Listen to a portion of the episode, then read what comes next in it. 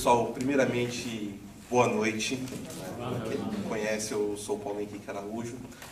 É um imenso prazer, acima de tudo, estar aqui, não para ensinar, mas para compartilhar com cada um de vocês. Eu acho que esse é um, um dos, inclusive, um dos princípios conservadores. Né? E respondendo à pergunta, eu acredito que é mais fácil nós começarmos dizendo o que não é o conservadorismo.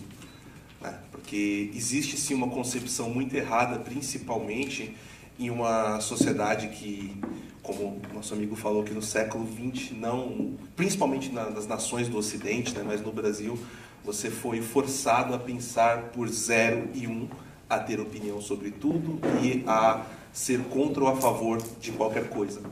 Então, é, a primeira coisa que nós podemos colocar aí é que o conservadorismo não é uma ideologia. Acho que a gente pode começar por isso.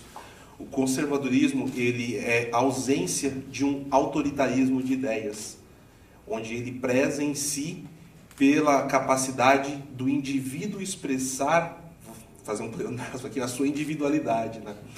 É onde ele consegue expor o que ele é perante a sociedade, respeitando algumas regras morais, respeitando os demais indivíduos, mas sem sobrepor aquilo que ele acredita como um totalitarismo. Para dar um, eu gosto muito do exemplo que nós temos aí da, da cama, né? é uma grande analogia da cama de, eu sempre esqueço o nome, por isso que eu anotei aqui de Procusto, né? um nome difícil, mas Procusto ele é um personagem da mitologia grega, onde ele era um malfeitor, mas ele era muito hospitaleiro. E todos os viajantes que passavam pela casa dele estavam cansados, ele recebia, alimentava, tinha uma boa conversa e oferecia a cama dele, era uma cama de ferro. Qual que era a grande questão em Procusto? Procusto queria que todas as pessoas encaixassem perfeitamente na cama dele. Quem não encaixava-se na cama dele, se fosse muito baixo, ele esticava a pessoa até a pessoa caber perfeitamente na cama, e se ela fosse maior, ela cortava os membros dessa pessoa para caber também na cama. Então, isso de fato traduz o que é uma ideologia, que sobrepõe os valores individuais da pessoa acima de uma ideia, né? coloca a ideia acima de tudo, que foi um, um dos tópicos aqui abordados hoje. Então, o conservadorismo, conservador por si, ele sempre vai acreditar aí na continuidade, no costume. Por quê? Porque é mais fácil lidar com os diabos e os demônios que nós já conhecemos do que com aqueles que ainda não são conhecidos de nós. Isso não significa que o conservador sempre vai olhar para trás, ele vai ser um saudosista ou um reacionário, mas que o conservador em si, ele sempre vai procurar andar para frente, pisando com cautela e olhando sempre para trás para ver os mesmos erros que foram cometidos a não tornar a repeti-los novamente. Então eu recomendo assim também tem um, um artigo, um texto muito bom de, de, Russell Kirk, onde ele coloca ali os 10 princípios dos, do conservadorismo. Né? Então ali é um ponto de partida que não dá para simplesmente fechar o conservadorismo numa caixinha de ideias, porque o conservadorismo em si é ausência de ideologia. É isso. Obrigada.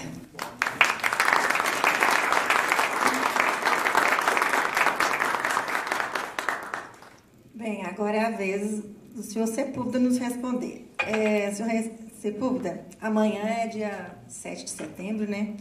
Dia da nossa independência, comemoramos. E é uma reflexão que a gente faz. A gente é realmente livre?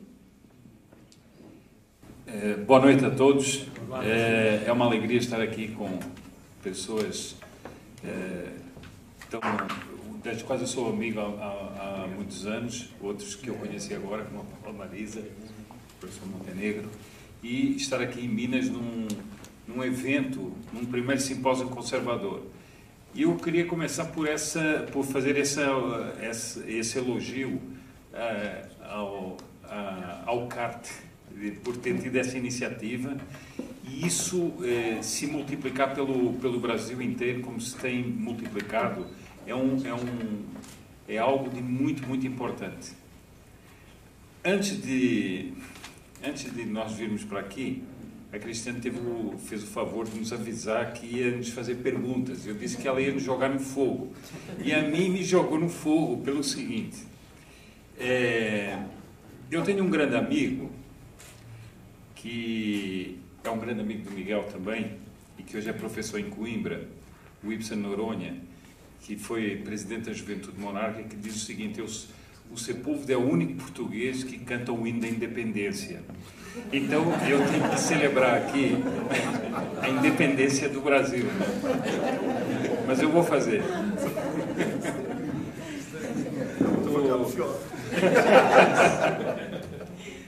Bem, eu, eu, eu acho que a independência do Brasil pode ser vista de muitos aspectos, de muitas variantes. É, eu abordaria aqui nessa resposta do ponto de vista conservador.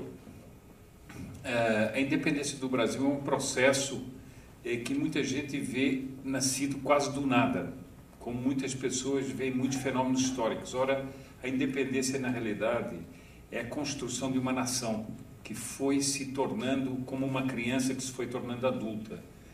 E quando uma criança que se torna adulta sai de casa, ela não está rompendo com os pais. Ela está apenas partindo para uma vida nova junto que ela não vai brigar com os pais. E é isso que nós eh, notamos hoje em dia. O que é que. É, o, por que é que eu acho que nós não podemos dizer que hoje nós somos inteiramente livres? Porque é, essa construção que deu na independência e depois da independência no Império era uma construção histórica, era uma construção que se voltava para os valores que tinham feito a nação e o principal valor, foi dito aqui pelo professor Montenegro, era essa ordem moral cristã, que era o fundamento dessa sociedade. Isso não quer dizer que, não, que na, na sociedade não havia imperfeições. Onde estão os homens, há imperfeições. Mas era uma sociedade que tendia a ser regida por essa ordem moral. Ora, eh, com a República, nós tivemos uma ruptura tivemos uma ruptura histórica que veio trazer o imediatismo.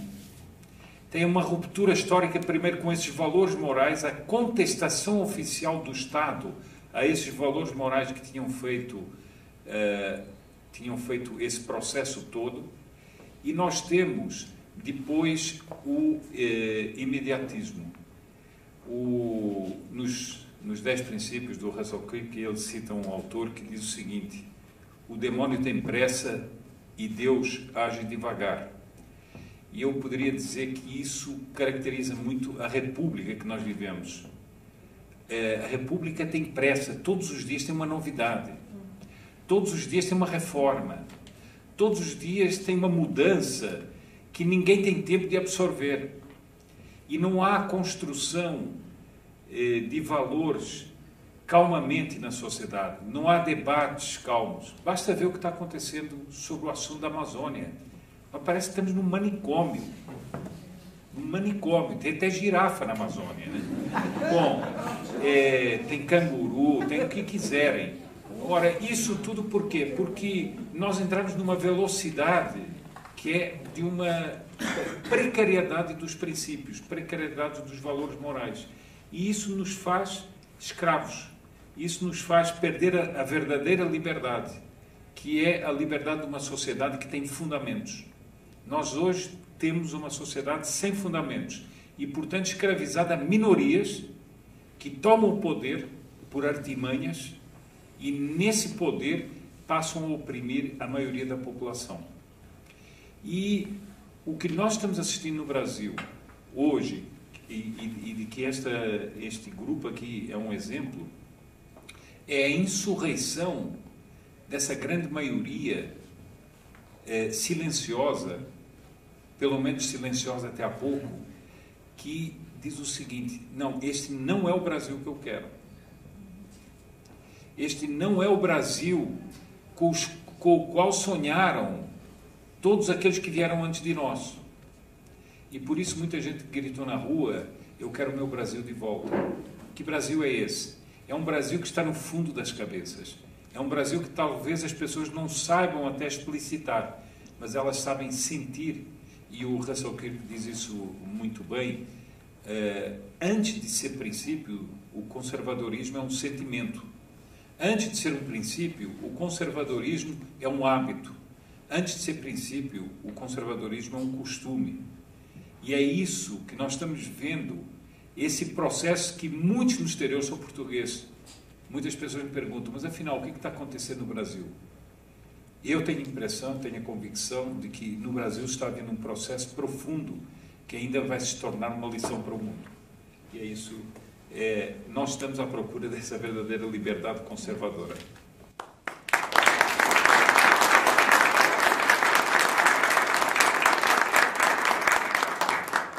Obrigada, Sr. Sepúlveda. Bem, agora eu vou perguntar à nossa YouTube mais, mais influente desse país, essa mulher poderosa. Paula, é, a gente acompanha, eu acompanho, né? O seu trabalho, eu sei que você fala muito sobre o feminismo. Aí eu estava pensando, como que uma mulher que trabalha fora, que cuida dos filhos, que é uma mulher conservadora, como que ela consegue viver ou como é que ela consegue se posicionar é, diante dessa avalanche que diz que se você não for feminista, você está errada? Boa noite, pessoal. Assim, em primeiro lugar, em primeiro lugar, eu quero agradecer demais aos organizadores do evento. Que coisa mais linda! Tudo feito como vocês não sabem. Eles pensaram em todos os detalhes, eles cuidaram desse evento com um capricho, eles querem fazer uma coisa legal. Eu assim, ó, muito obrigada mesmo, mesmo, mesmo, de coração mesmo tá? Não fez nada, eles não sabiam. Sou, sou dessas que chega de surpresa. Eu quero, desejo profundamente que esse seja o primeiro de muitos, porque isso que vocês estão fazendo aqui hoje é a única coisa que realmente vai mudar o país. Como o nosso primeiro palestrante, o Raimundo, falou, eleger um presidente é uma coisa, mas nós estamos numa guerra e ela é cultural. Em segundo lugar, é claro que eu quero agradecer vocês. Vocês sabem que eu adoro ver vocês pessoalmente, tirar foto e conhecer aquelas pessoas que comentam nos meus vídeos e que compartilham. Gente, eu adoro, é sério, adoro mesmo. Muito obrigada. Na véspera de um feriado, vocês estarem aqui para falar sobre assuntos tão profundos, tão importantes, a gente nem vai passar nada de fofoca da Globo, gente. Isso é uma coisa realmente admirável. Vocês darem a coisa mais valiosa que vocês têm, que é o tempo. A coisa mais valiosa que a gente tem na vida é o tempo, porque o tempo não volta. Então, quando a gente gosta muito de alguém, a gente dá o nosso tempo para essa pessoa. Vocês estão dando o tempo de vocês para mim, hoje, com os meus vídeos, eu fico muito feliz, muito, muito honrada. E agora, respondendo a pergunta. Em primeiro lugar, eu gostaria de saber como é que essa mulher consegue viver, né? Porque trabalha, o que mais que ela faz? Ela tem filho, ela trabalha, ela estuda, ela cuida da casa. É uma coisa realmente assim. Eu não tenho filhos, infelizmente, não tenho filhos. Mas eu não, não consigo imaginar aonde eu teria tempo para cuidar de uma criança dentro da rotina de uma pessoa que trabalha oito horas por dia num emprego e mais as horas que eu trabalho e mais o tempo que eu tenho que dedicar ao estudo é muito complicado, né? Mas isso já é a consequência do feminismo. Porque antigamente as mulheres não tinham essa jornada dupla.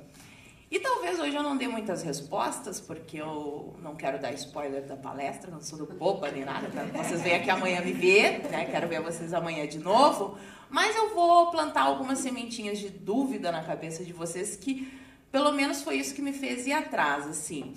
Uh, falam tanto que a mulher é oprimida, que hoje ela tem uma jornada dupla e que o homem tem que ajudar ela nessa jornada dupla, porque ela trabalha fora e ela chega em casa e tem que agradar o marido, tem que cuidar das crianças. E ninguém é idiota de dizer que isso não está certo. Qualquer um que observe essa situação vai ver que realmente a mulher vai trabalhar oito horas na rua e depois vai chegar em casa, cuidar de criança, o que é a coisa mais importante, a maior dádiva que uma mulher pode ter é construir um ser humano. Isso é a coisa mais importante. É um ser humano. Então, qualquer um vai concordar com essa premissa básica feminista. Nós temos que lutar contra a opressão machista. Mas será que a história é realmente como eles nos contam? Será que esse o fato da mulher ter que acordar cedo todo dia ir para parada de ônibus, pegar um ônibus para ir trabalhar ou algumas que têm uma condição melhor para pegar um carro e até o seu trabalho, largar o filho na escola, ficar na porta de, da escola infantil é algo que vai fazer pensar assim, muitas mães que saem de lá chorando, a, a criança entra chorando, a mãe sai de lá chorando, Aí se ligam, a mãe tá no trabalho, olha, eu, vem aqui, é que o, aconteceu um probleminha aqui com fulano, pronto, acabou o dia, e se o patrão não libera, é um sofrimento. É um sofrimento. Será que realmente foi uma grande conquista feminista a entrada da mulher no mercado de trabalho? Será realmente que antigamente as mulheres sofriam tanto por ficar em casa cuidando dos filhos? Porque a, a gente não é. A minha geração, pelo menos, eu fui criada para ser o que eu sou, o ideal de toda feminista. Eu sou aquilo que toda feminista quer. Eu não sou casada, eu tenho o meu dinheiro, eu chego em casa e saio a hora que eu quiser. Se eu quiser sair e tomar uma cerveja e voltar, não tem problema. Eu tenho meu trabalho, meu carro, minha casa. É o sonho de toda feminista, né? A independência completa. Mas será que é esse mesmo o objetivo de todas as mulheres? Pode ser de algumas, mas será que é de todas? Aí a gente começa a olhar em volta também muitas mulheres reclamando que são feministas, que são independentes, e da falta de homem no mercado. São coisas meio contraditórias às vezes. Né? Pô, tá faltando homem no mercado, mas qual o problema se não precisa de homem? Né? Não tem problema. Está faltando, não precisa não teria problema. Pela lógica, né? Não teria problema. E elas colocam tudo isso como conquistas feministas. Então, hoje, se tu pode trabalhar, olha que maravilha, né? Deixa teu filho na escola, lá com uma pessoa que vai falar sobre assuntos que muitas vezes nem sabe quais são. A criança vai sofrer, a mãe vai sofrer. Isso foi uma grande conquista feminista. Agradeça ao feminismo. Agradeça ao feminismo se hoje você pode votar. Aí a gente pensa assim, poxa, mas é verdade, né? Se o homem pode votar, a mulher também teria que poder votar. Mas e como é que era antigamente, antes de eu nascer? Quem é que podia? Todo mundo podia votar? Todos os homens podiam votar? Será que era esse o único critério? É homem vota? Nunca falaram isso pra gente na escola, né? Nunca falaram. Pra mim, nunca falaram. Eu tive que depois estudar e descobrir. É claro que eu vou dar a resposta para vocês. Vocês estão achando que eu vou falar agora, né? Falei que eu ia dizer, falar sobre dúvidas. Vocês vão ficar com essas dúvidas. Uh, e outra coisa também, eu ouço muito assim, se você hoje pode estar falando na internet, e se você pode ler, e se você está nas redes sociais e estuda, é graças ao feminismo. Será? Até então eu também caí, eu, eu caí nessa ladainha.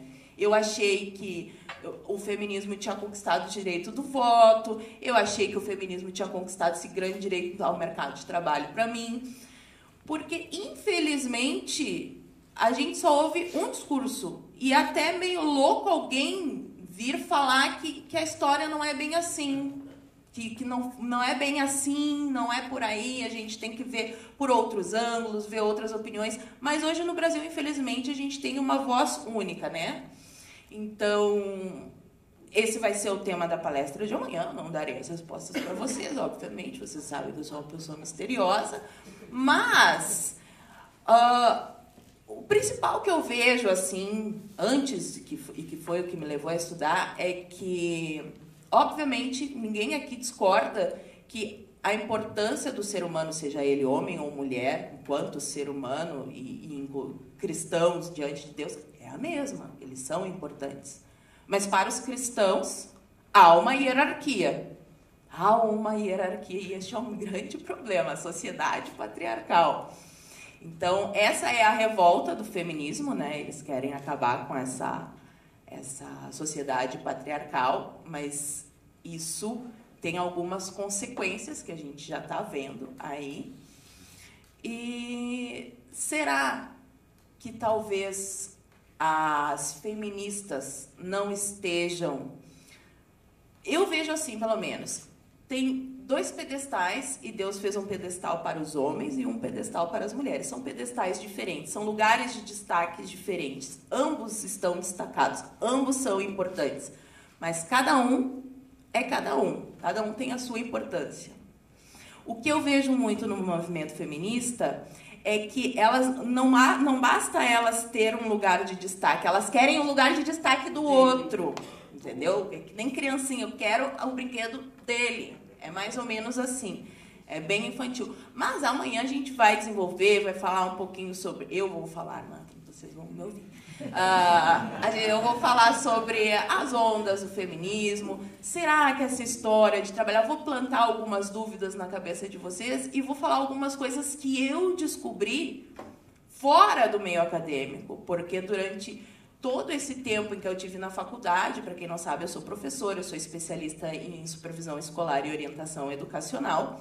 E todo o tempo em que eu estive na, na universidade, no meio acadêmico, tudo que eu tive acesso foi essa ideologia marxista feminista. Eu nunca vi um outro. Tudo o que eu passei a estudar fora da faculdade me trouxe muitas respostas para essas perguntas todas e que a gente vai falar mais sobre o assunto amanhã, tá? Obrigada.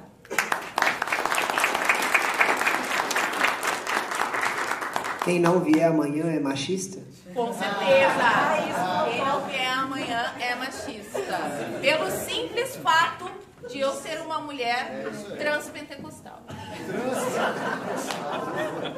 Você explica isso. Depois você explica pra gente o que quer dizer não isso. Sabem? Não, não sabem. Vocês são machistas. Ah, tá bom. A resposta é amanhã também, viu, assim, gente? gente? É, a resposta é amanhã eu também. Eu explico amanhã de onde é que vem. Mansplain, mansplain. Tá, é. é, vocês estão fazendo mansplain. Tá, eu falo pra você de onde é que eu tiro essas ideias. É, Parece piada, mas não é. É verdade, isso acontece no mundo real. Ah, eu só tá. dou uma aumentadinha. Ah, tá bom. Bem, agora a gente, eu vou fazer a pergunta aqui pro Miguel Najib. É, é, tá tendo muita confusão, né? Qual é o papel da escola, o papel da família, né? Na educação das nossas crianças. Então, eu queria que você falasse um pouco sobre isso, por favor. Bom, também quero agradecer, cumprimentar, em primeiro lugar, os organizadores do evento. Fantástico a presença de vocês, obrigado por estarem aqui. E quero saudar também a bendita guerra cultural. Ah, antes a guerra do que, do que o, que estava acontecendo antes, antes de nós estarmos travando essa guerra eh, que eh, tem um episódio aqui hoje. Essa guerra, é, a guerra cultural é objeto da nossa reflexão hoje aqui. Então, é muito bom que isso esteja acontecendo. É difícil lutar, é trabalhoso, mas se nós não fizermos isso, nós vamos perder a guerra e vamos perder a nossa religião, os nossos filhos, a nossa, o, o nosso, é, é, é as nossas tradições. Né? E, e, e, e, o preço é muito alto para quem não lutar, para quem não lutar essa guerra. É claro que as pessoas podem pegar carona no trabalho dos outros, isso acontece muito. É, e é natural também. É natural, porque não são todos que vão para a guerra. São alguns né, que vão para a guerra. Não, o exército, quando um país entra em guerra, é, é são soldados que vão para a guerra, não, não é a população inteira. Então, não nos iludamos também quanto à participação da sociedade, das massas, etc. O povo vai para a rua quando tem oba-oba, mas a guerra é travada por poucas pessoas, é o nosso exército, é com eles que a gente pode contar. E, e, e ao, ao travarmos essa guerra, nós percebemos que o nosso inimigo é poderoso. Tem um livro muito que eu gosto muito, que é um livro do C.S. Lewis, que é, é, Cristianismo Puro e Simples. E ele diz assim, que quando você, você só percebe a força de uma tentação, quando você faz, tenta vencer essa tentação. Né? E ele dá um exemplo. Você só percebe, ele estava falando no contexto da Segunda Guerra Mundial, que você só percebia a força, ele em inglês, só percebia a força do exército alemão quando você resistia ao exército alemão. Aí você via, porque quando você, você só percebe a força do vento quando você vai contra o vento, né? Então, nós só estamos percebendo hoje a força dos nossos adversários da esquerda, a força da hegemonia que eles conquistaram, né? É porque nós estamos tentando lutar contra essa hegemonia. Não é fácil, não é fácil. Quem está no, no front e eu hoje considero que eu estou no front, por causa do Escola Sem Partido, a Paula Marisa, todo, todos nós aqui, é, percebe que os caras são, são bons de briga. E nós, nós precisamos nos preparar para enfrentá-los na guerra cultural. Feita essa introdução. É, eu, a resposta, a resposta à, à, sua pergunta é, poderia terminar nesta frase, né? É, escola ensina, família educa. Não, mas eu vou falar um pouquinho. Poderia ser isso. Poderia ser isso. Escola ensina, família educa. Família educa. E basicamente é isso, né? É, é, isso significa, bem, agora vamos falar, a escola particular ajuda a família a educar os filhos. Educar. Ela ensina e, de acordo com aquilo que foi contratado, ela atua como longa-manos da família. Como a, a família contrata, a escola ajuda. Você me ajuda a educar meu filho? Ajuda. Deveria ser assim. Infelizmente não tem sido, porque é, é, esses contratos são extremamente vagos e a escola não diz o que vai fazer com o seu filho e acaba fazendo aquilo que você não quer. Né? Mas tudo por uma deficiência é, é, é jurídica que, para a qual nós temos tentado chamar a atenção das famílias para que cobrem da escola uh, clareza, estou falando da escola particular, clareza na definição dos valores que serão transmitidos ao, ao, aos usuários dos serviços que ela presta, que são os nossos filhos. Então, nós precisamos estar conscientes disso. O contrato, é, embora seja um contrato de adesão, né, o contrato que as famílias assinam, que os pais assinam com as escolas, é um contrato de adesão. Quando elas chegam, o contrato já está pronto, escrito. É, então, mas é preciso que haja clareza, porque aquilo que não tiver perfeitamente definido, né, aqueles valores que não estiverem perfeitamente definidos, poderão ser objeto depois de uma contestação. Né? Então, é, no caso da, da, da, escola, como eu disse, escola ensina, família educa. No caso da escola particular, a escola particular ajuda a família a, a educar o seu filho, segundo, deveria ser assim, segundo aquilo que está escrito no contrato. Na escola pública é diferente, porque não existe essa figura jurídica do contrato. É? A escola pública ela presta um serviço para um, uma coletividade heterogênea de indivíduos que tem um background com, background completamente diverso, diversificado. Você tem filhos entre os estudantes, né? filhos de, de, de, católicos, de evangélicos, de ateus, de, de, de candomblecistas, enfim, é aquele universo heterogêneo. E aí a escola, diante dessa realidade sociológica, né, da heterogeneidade da, da, do, da clientela que utiliza o serviço da escola pública, a, a, a, escola do Estado laico só tem uma saída, que é se abster de tentar é, é, educar os filhos dos outros, educar os alunos. Ela vai transmitir conhecimento e vai se abster também de tentar é, é desconstruir os valores morais daquelas famílias, né, os valores religiosos daquelas famílias, em nome de uma, de, uma, de uma compreensão distorcida e equivocada da laicidade do Estado. Né? É, isso também é um tema que eu, que eu pretendo abordar amanhã. O, o, esta, o princípio da laicidade do Estado impõe aos servidores públicos um dever de estrito respeito à crença das famílias, aos valores morais, dos, dos estudantes, ou seja, do, do, cidadão que utiliza o serviço que é prestado pelo Estado. É, isso tudo a gente vai abordar amanhã, é, quando eu falar, quando eu falar da, do papel da escola sem partido na guerra cultural. Obrigado. Obrigada, Bem, a minha última pergunta vai para o é, reverendo Raimundo. É, como que o senhor vê essa infiltração dos comunistas e socialistas né, é, no cristianismo, deturpando a Bíblia e enganando os fiéis? Não tem uma pergunta mais fácil? Essa pergunta é muito boa, né? Ela é interessante porque quando nós falamos cristianismo, nós estamos falando todo aquele segmento que se identifica como seguidor de Cristo.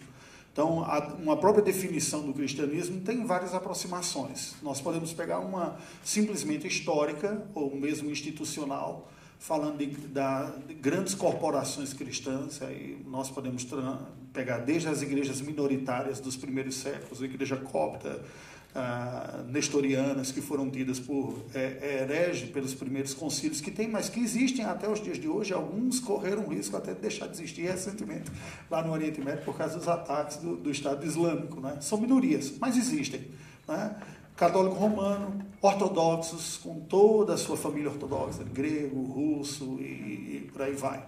Reforma Protestante, 1517, você tem série de segmentos aí também que, que tem. Bem, se nós pegarmos dentro disso, nós estamos vendo uma tradição de dois mil anos, instituições que, que têm séculos de existência, e como nenhuma delas ficou imune a um movimento que tem 100 anos.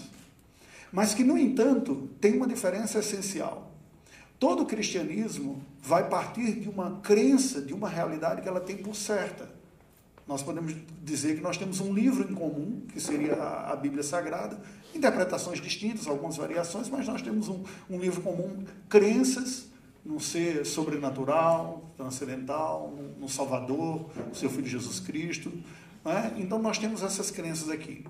O movimento uh, socialista e comunista já se aproxima da, da religião com um olhar antagonista.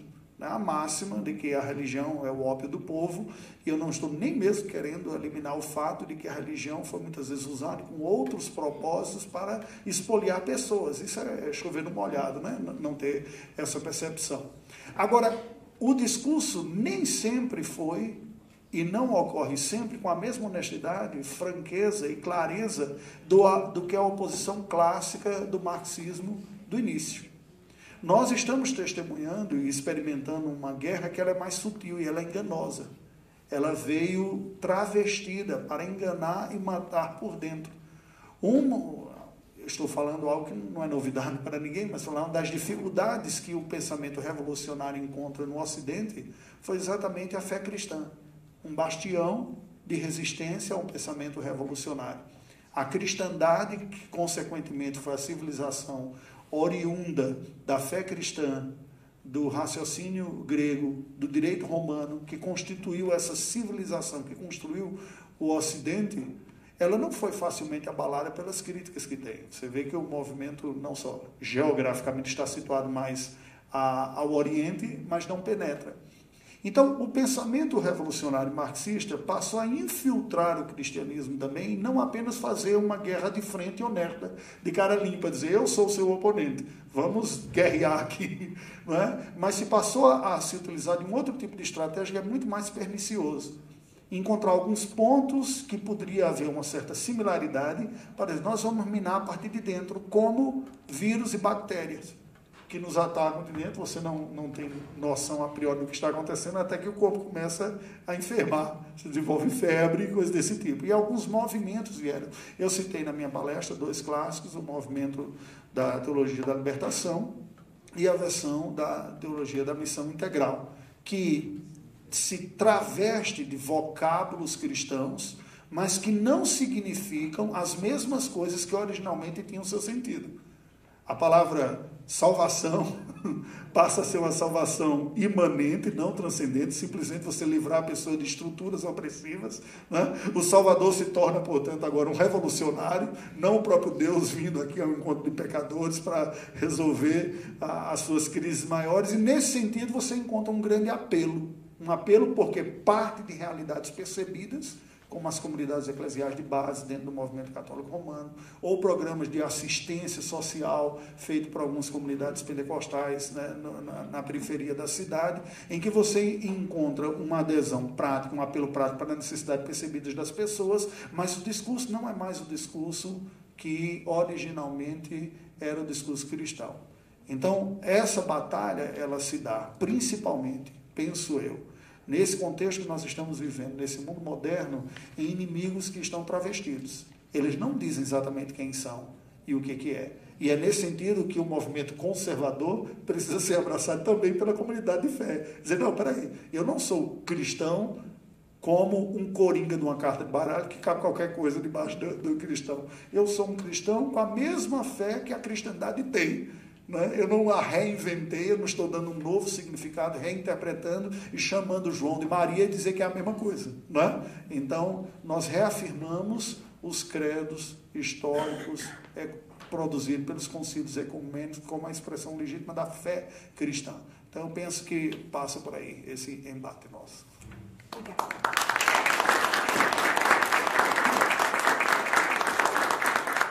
Bem, agradeço vocês. E agora eu quero saber se alguém tem pergunta.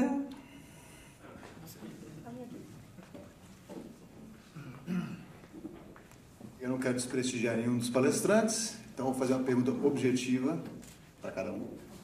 Tem problema? Não, pode considerar.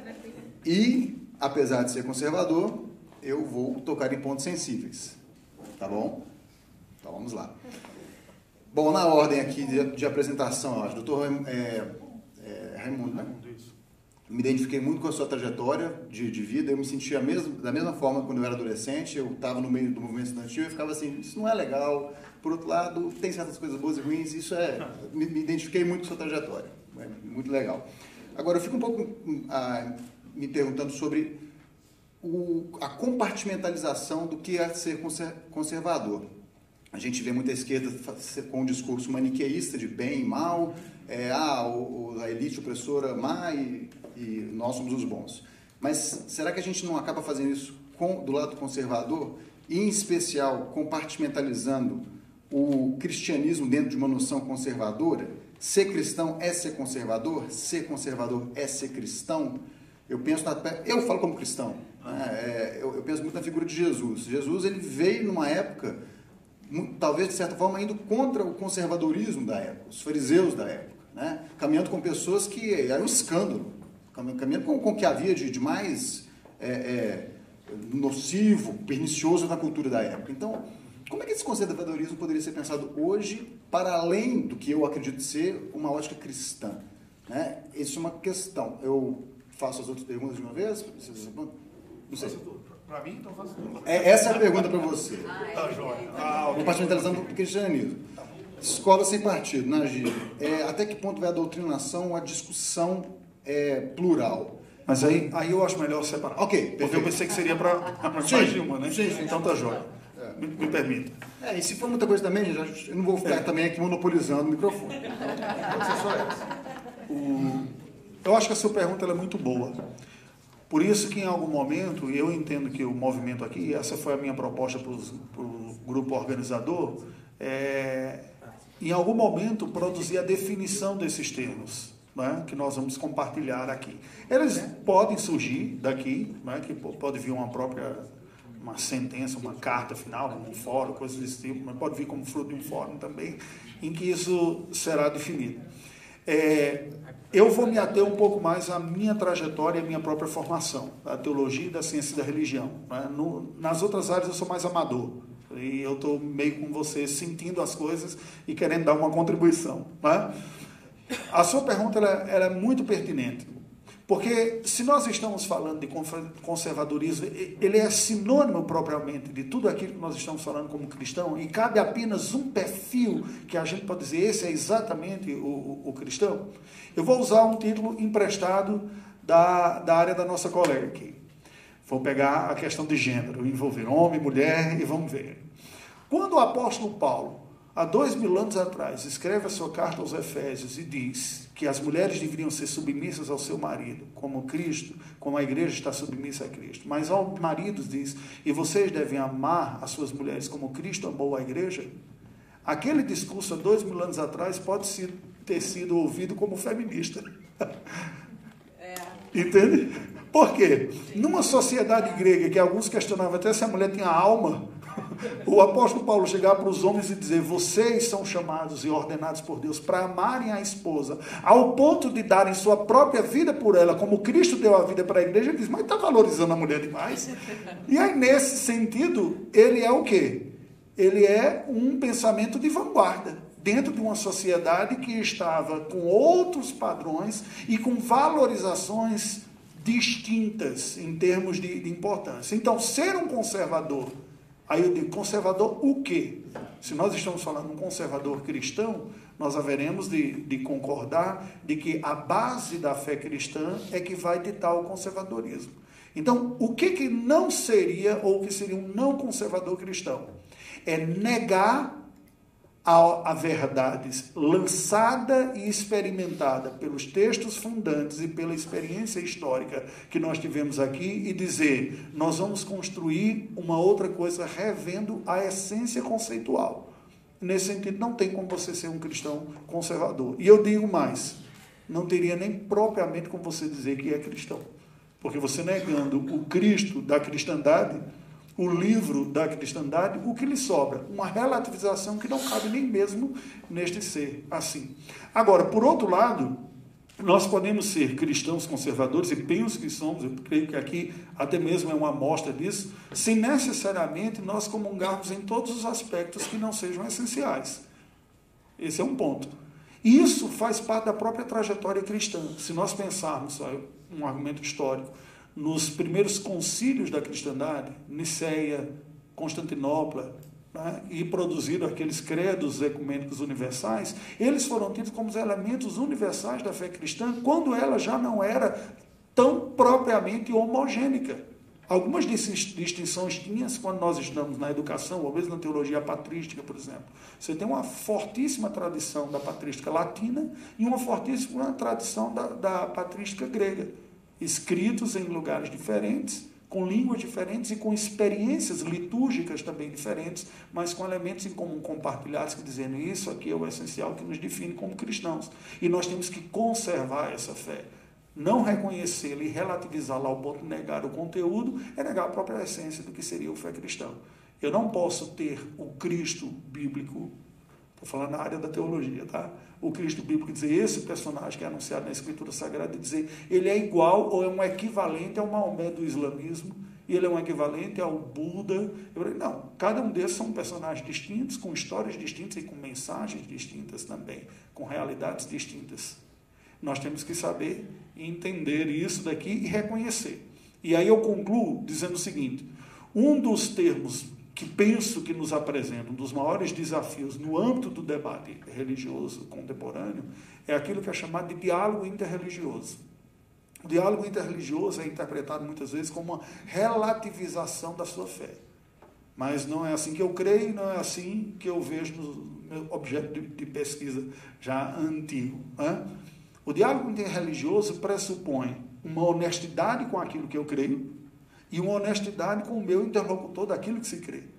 E a capacidade de falar e ouvir, e a abertura de coração típica de um conservador, dizer: se eu for convencido de alguma coisa que é melhor do que eu acredito, eu passo segui-lo. Entende qual é o ponto? Eu estou honestamente conversando com outra pessoa e dizer: o que você tem a me dizer? Um cristão conservador, ele tem a base de um conteúdo que foi anunciado e reconhecido historicamente, e ela está para conversar. Agora, não é um bloco homogêneo. E nenhuma tradição cristã é. Você vai encontrar debates menores, né, e alguns até fortes e significativos em cada uma das tradições. Alguns pensando, nós estamos reproduzindo modelos ou mesmo atuações, discursos enquanto performances que não estão mais compatíveis com a linguagem e o jeito da nossa época. Coisas mais simples como horário e algumas outras coisas. E um, se você conserva elemento que não diz respeito a conteúdo de fé, eu entendo que isso é um, tradicionalismo não inteligente. E eu, embora eu seja de um segmento extremamente conservador no meio protestante, eu não sou conservador da mera repetição de uma realidade. Então, a gente tem que entender quais são as demandas da nossa época, quais as pautas. Mas eu creio que a resposta não está para ser inventada. Ela foi dada. Eu tenho que voltar nela e dizer, ela está dada e eu vou buscar enquanto elemento de fé. Não sei se eu respondi. Desculpa, o seu nome é? André. André. André, eu gostei muito da sua pergunta e me trouxe muitas coisas para raciocinar e pensar daqui para frente também. Mas, assim, longe de chegar a uma resposta complexa com o professor Montenegro, mas uma coisa que eu penso que dentro de uma, uma das suas perguntas foi é necessariamente para ser conservador eu tenho que ser cristão ou todo cristão deve ser conservador? Eu vou falar para você como eu penso isso né? É, eu acredito que assim um ateu pode ser conservador? Pode naturalmente Agora, o que um ateu não pode? independente de se ele acredita ou não na transcendência, negar a importância do cristianismo para a construção da sociedade ocidental, principalmente. Ele não pode. Por exemplo, é, nós temos diversas falácias históricas, como o feudalismo que o feudalismo era a opressão máxima, né? Isso é ensinado para nós na escola, que acredito que a maioria conhece essa versão do feudalismo. Mas o feudalismo foi um sistema que possibilitou a sobrevivência de diversos povos, principalmente na Europa, e a igreja foi ali que a gente pode dizer a cola, né, o purê do hot dog paulista, que possibilitou a existência e a sobrevivência da Europa durante a Idade Média. Outra coisa, independente da transcendência, que nós estamos falando da transcendência, estamos falando da ação direta do que foi feito. Ou, por exemplo, as cruzadas. Nós tivemos três cruzadas para enfrentar o ataque dos mouros, os muçulmanos, né, como nós chamamos hoje em dia, que invadiam as mais diversas cidades, roubavam, matavam, dizimavam a população masculina, estupravam as mulheres, escravizavam as mulheres e as crianças onde a, mulher principalmente não tinha valor algum e a maioria dos homens eram mortos. E as cruzadas foram organizadas para defender justamente esses valores. O Brasil, ele é. Nós estamos falando da questão da, da, independência. O Brasil só existe hoje, de fato, por conta das cruzadas. Se não existissem as cruzadas, não existiria a ordem templária, que não existiria consequentemente, a ordem cristã, e não existiria o Estado de Portugal como nação. Né? Eu digo Estado no sentido de, nesse, no sentido de organização política. Mas Portugal é resultado prático das cruzadas. Né? O senhor Sepúlveda depois pode até falar disso com muito mais, mas muito mais é, competência até.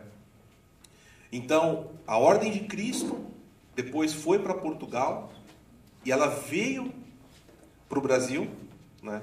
Pedro Álvares Cabral, por exemplo, era um grão, era um grão-mestre da Ordem de Cristo.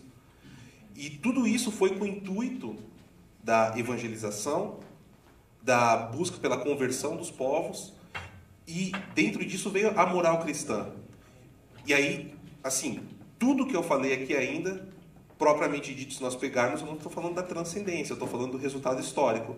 Então, se você é ateu ou não, se você crê na transcendência ou não, se você é católico, se você é evangélico, protestante, enfim, não tem como negar isso. A mesma coisa o direito romano. Então, é, é, contribuindo e ajudando a pensar junto contigo, é como eu enxergo também, né? Respondendo um pouquinho assim sobre como eu vejo essa questão que você colocou. Bem, a, a, sua, a sua intenção era fazer uma pergunta a cada um. Agora nós temos que dar uma resposta a cada um. Então, até para dar oportunidade para os outros. Certo, também. mas eu, eu gostaria só de acrescentar uma Agora coisa. A Agora, é Agora a gente quer. Okay. É, acontece o seguinte: é, eu acho que aqui existe um problema. Já que nós estamos aqui num, num simpósio para refletir sobre as coisas, eu acho que aqui tem um problema com o termo conservador. O que é, que é conservador? É apenas conservar coisas que foram boas no passado? Essa não é a essência do conservadorismo. O conservadorismo, é, até o Russell que, que fala muito disso, é primeira crença de que a natureza humana é uma constante. E que a essa natureza humana constante corresponde uma ordem moral constante. E por isso ela se conserva através dos séculos. Por quê? Porque, antes de tudo, é a noção de que o homem deve respeitar uma ordem natural, um direito natural. Ou seja, existe uma ordem da natureza que não pode ser contrariada. E essa é a essência do conservadorismo. Por exemplo, eh, ele, eh, o professor Montenegro deu o exemplo de São Paulo dizendo sobre o respeito às mulheres. É, ele não estava contrariando o conservadorismo, ele estava apelando para o conservadorismo. Por quê? Porque ele estava restaurando a noção da ordem natural a respeito das mulheres, que o paganismo tinha distorcido. Entende? Então ele na aparência, ele é um vanguardista, mas na aparência, na, na realidade, ele está fazendo um apelo profundo ao conservadorismo, porque é o respeito da ordem natural. As mulheres, segundo a ordem natural e, e, a ordem da natureza, deviam ser respeitadas daquela maneira e não desrespeitadas como o paganismo fazia. É, então, eu acho que, nesse sentido, o cristianismo é o fundamento do conservadorismo.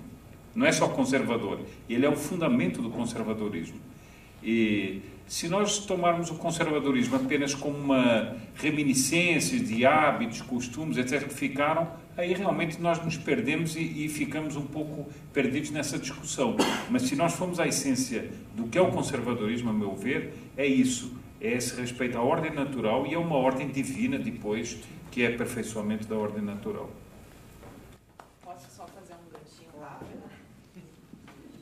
Já vou trazer. Não, agora, agora tu pediu, agora tu Agora que tu pediu, agora vai ouvir. Não, mas é bem rápido. Eu não vou entrar nessas questões profundas e, né, de, de cristianismo. Mas a gente está vendo. Vocês acessam a internet, por acaso vocês gostam de uma treta na internet? Sim, eu sei. Vocês estão vendo que tem um monte de gente aí dizendo que isso não é coisa de conservador. Ah, mas ah, agora ali, ó, a fulana brigou com o fulano e disse um palavrão. Isso não é coisa de conservador e depois ela se diz conservadora. Ah, não, mas eu tô aqui usando essa roupa, então a fulana tá falando da minha roupa. Isso não é coisa de conservador, porque o conservador não quer.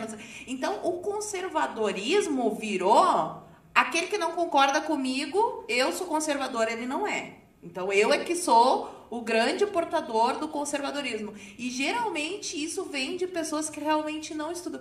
Então eu acho muito bom ter essa definição. Realmente eu entendo que o conservadorismo é, é respeitar a ordem natural. Quem fez o homem, segundo a minha crença, foi Deus. E ele sabe qual é o objetivo, para que foi criado e como é que funciona. Como se eu tivesse criado uma câmera Aí eu chego lá e a pessoa tá usando como espelho para passar batom. Aí eu vou chegar lá e vou dizer, não, ó, tem que usar assim, apertar nesse botão, se fizer isso vai acontecer aquilo.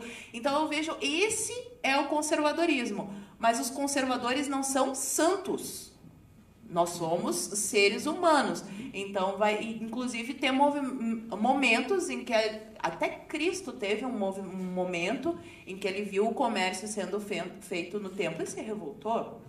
Então, o conservador não é aquela pessoa que tem que conservar tudo, por exemplo, principalmente se a gente vai hoje no Brasil, então eu quero conservar a escola como ela tá. Não. A gente precisa refletir um pouco mais e, e parar de cair nessa onda do pessoal que fica uh, dizendo que ah, isso não é coisa de conservador, aquilo é coisa de conservador. Geralmente quem usa esse tipo de argumento não tem noção do que está dizendo. Era só esse adendo bem rápido. Ó, foi rápido.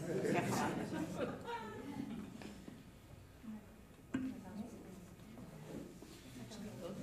Não, não, tinha que responder, já respondeu. Vai perguntar mais alguma coisa? Se ninguém tiver pergunta, eu faço. Alguém tem mais uma pergunta? André, não pergunta mais. Gostaram da pergunta? Por favor.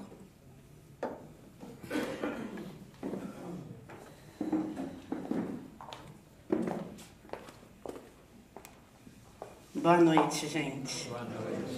A gente está fazendo uma. O Lúcio está fazendo uma transmissão ao vivo desse, desse bate-papo. Legal. Aí uma pessoa mandou uma pergunta.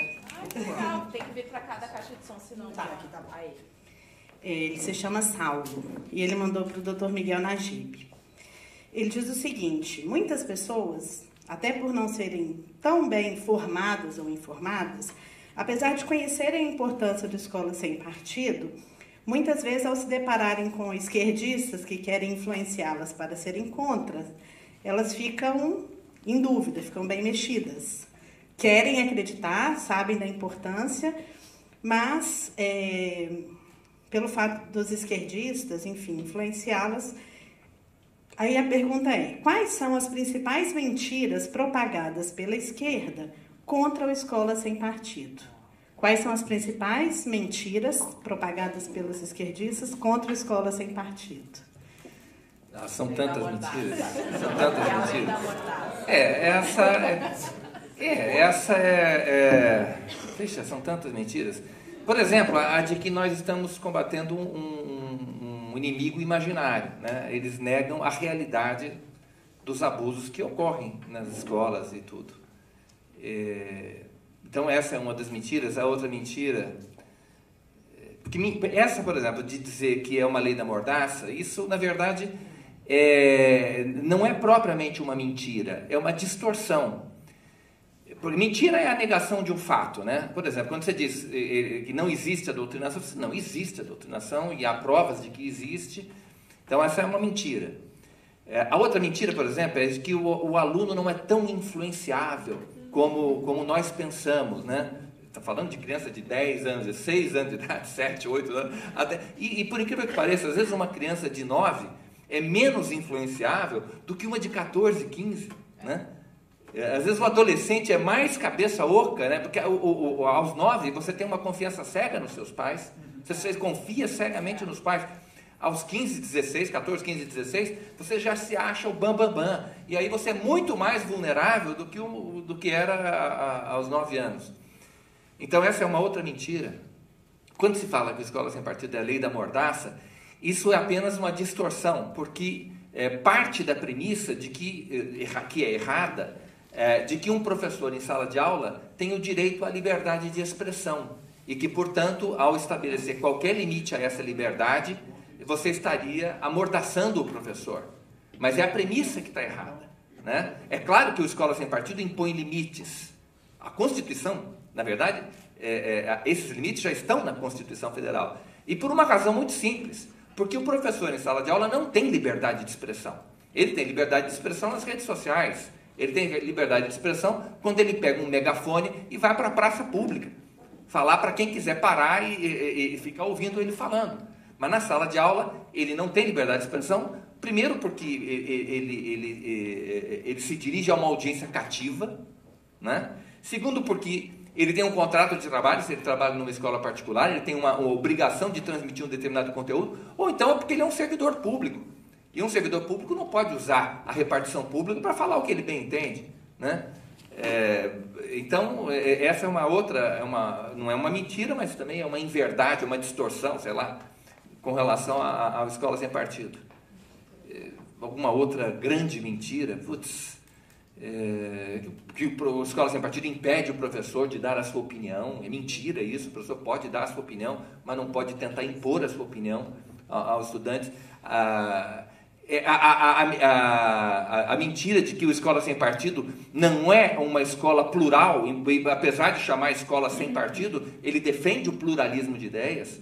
Né? Quando diz que o professor deve apresentar aos alunos as principais perspectivas é, os principais pontos de vista sobre uma questão controvertida, é, é, ele está garantindo o direito do aluno à educação, ao pluralismo.